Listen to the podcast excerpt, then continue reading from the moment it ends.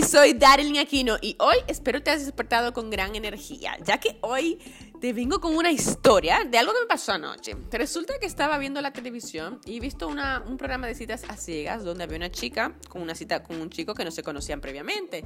Y ella le contaba a él cómo odiaba su vida. Se había divorciado, no creía en el amor, creía que todo lo que le pasaba era malo, que su vida era un asco, en fin.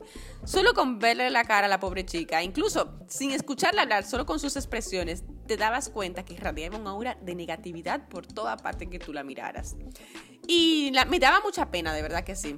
¿Te has encontrado tú con algún tipo de, de esa clase de persona que desde que están frente a ti, sientes que solo hablan de cosas negativas, de todo lo malo que les sucede y no levantan cabeza? Personas que solo atraen cosas malas a su vida. Pues te cuento. Esto es lo que famosamente se conoce como la ley de la atracción, de que atraes lo que eres, piensas y emanas de ti. Es una teoría que yo personalmente he podido comprobar y soy fiel testigo de ella en mi vida, de que somos lo que pensamos. Claro está, yo complemento esta teoría, creo que le falta un punto, creo que tiene un handicap y es que debes de tomar acciones masivas y constantes para poder ver esa vida reflejada, esa vida que tanto quieres reflejada en la realidad, ya que sin acción no recibirás nada en tu vida. Las soluciones a nuestra vida no se suceden solo con pensar, con desear y esperar. No, no, no, no, no, no. A eso debes sumarles acciones imperfectas y trabajo constante. Así que la próxima vez que pienses que tú no levantas cabeza, que la vida solo te da golpes, siéntate y mira a tu alrededor.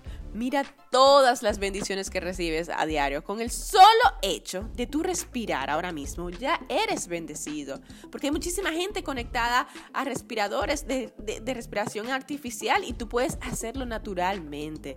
Con el hecho de poder escuchar, de oír este podcast, ya eres bendecido. Hay muchas personas que lamentablemente no pueden escuchar.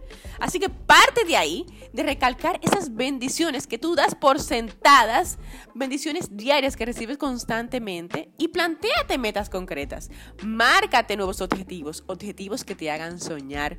Pero ojo, con esto no es suficiente. Quiero que también introduzcas nuevas rutinas y hábitos en tu vida que te lleven a afrontar esos nuevos retos y ya verás cómo tu vida cambiará. Te lo garantizo.